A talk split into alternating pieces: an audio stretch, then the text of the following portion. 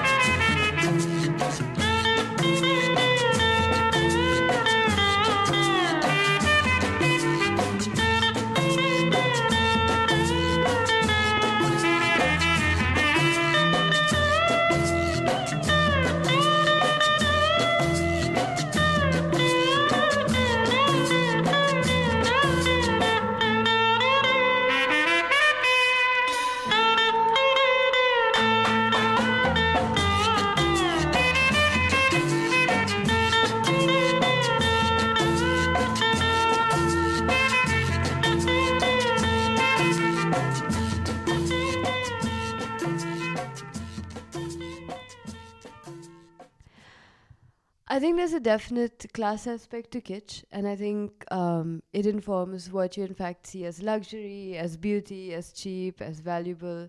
The knowledge systems through which we form our aesthetic also inform our definitions of kitsch. And I also think it comes in when you start separating an object from where it exists. Like I said earlier when I was defining kitsch, um, when you take it out of how it's used and the intricacies of its life cycle, there is this power structure and hegemony that comes into play. One example that I walk past every day on my way to work is my cobbler, uh, who fixes my shoes quite regularly. He's a tiny little soul, It's brown metal. He sits on the floor under a tree on the sidewalk and um, fixes shoes and sells shoes and has conversations with people there. And on one side of the stall is a hand painted typography with his name and contact number and a picture of a shoe so people see that and know he's a cobbler. On the other It's side, a drawing of a shoe. it's a drawing, yeah, it's a drawing with white paint. And on the other side, there's a little paper which has a picture of his saint, who um, is also a cobbler. So it's kind of, you know, a mythological figure who teaches and passes on knowledge to everyone who's a cobbler. And I think if someone were to just walk past, you know, you would see something very romantic about this little stall on the corner that has this hand painted typography on it and has this very colorful picture on it that has a man with long hair dressed in orange robes fixing a shoe surrounded by wild animals under a tree in the forest. And, um, you know, it's also, oh wow, it's so vernacular, it's so small, his whole shop is under a tree. Everything packs away into the shop at the end of the day. There's all these different narratives you can come up with, but only when you put it out of context. I mean, in context, it's basically a very functional shop space, um, and he has very specific practical information written on the board. He has his faith, which he perhaps subscribes to, buy his shoes because that's what he does. That's his labor. That's where he gets his income. And um, yeah, again, it's this whole play on when you separate something, you can start to look at it in a more condescending way. I think it's harder to do that when you look at things in their actual environment.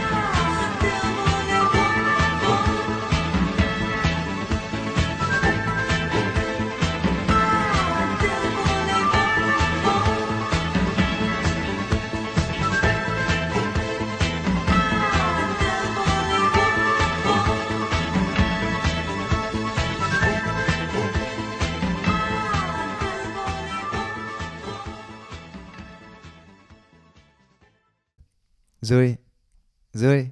Yeah.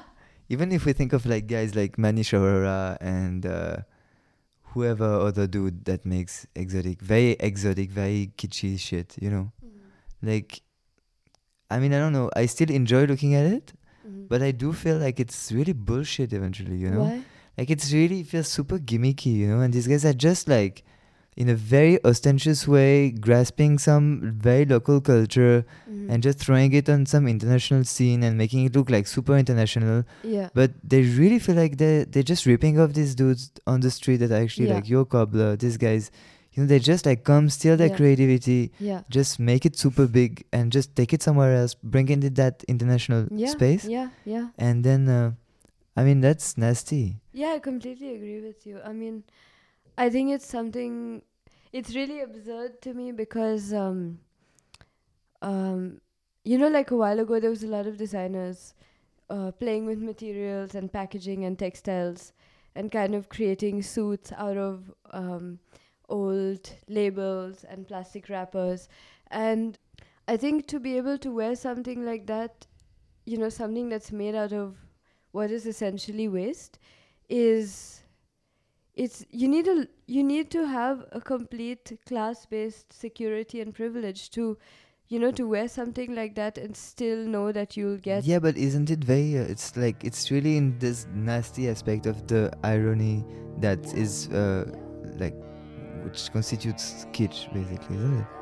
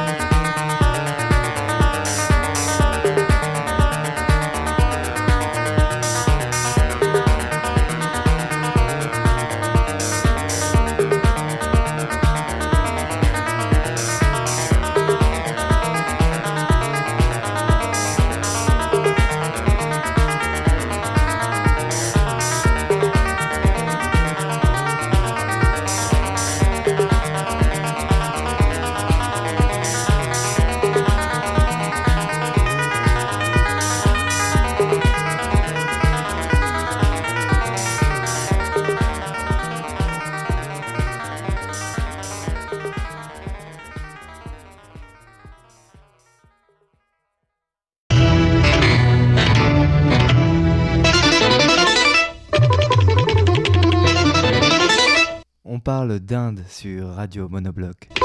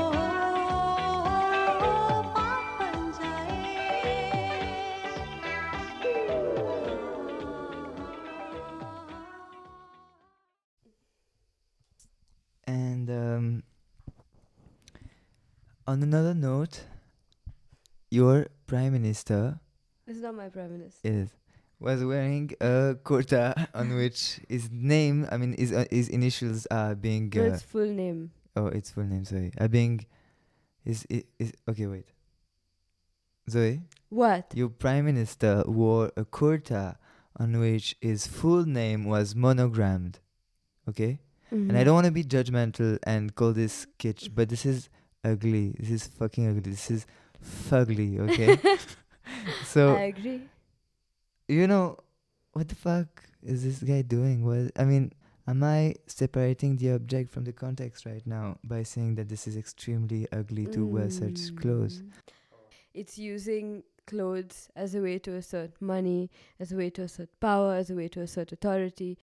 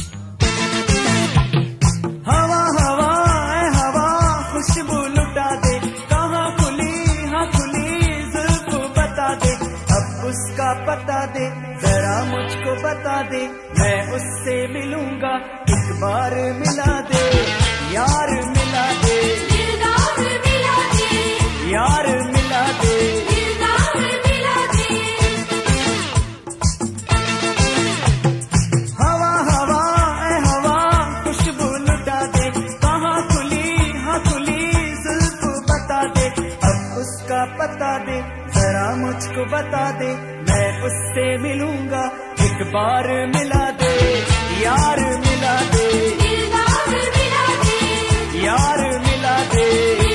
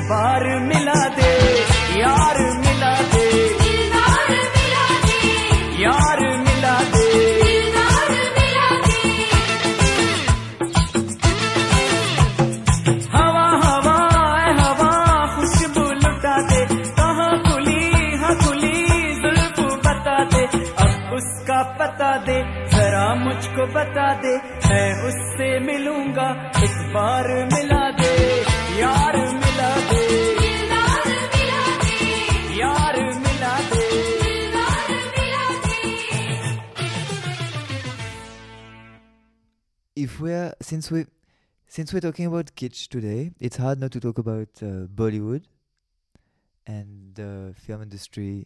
That I mean, we managed to really stay quite away from it, you know, but it is all over us, and it is all over Bombay, basically, you know. I think it has to do with the complete dumbing down of population and people being used to getting very trivial knowledge and being encouraged to engage with things on a very basic level. That's also it's easy in some ways. It's simpler. It's and people aren't given time to think critically. People are expected to follow a certain life path, do things quickly, make money, make a family, get a good job, and this this is seen as the goal of life, not intellectual creative development. And some in, in many cases, even if people want this, their socioeconomic background doesn't allow them this. And I think Bollywood just feeds into that. Let's finish this session with a cover of the most kitschy, exotic, orientalist, European pop groove. oh, oh, oh.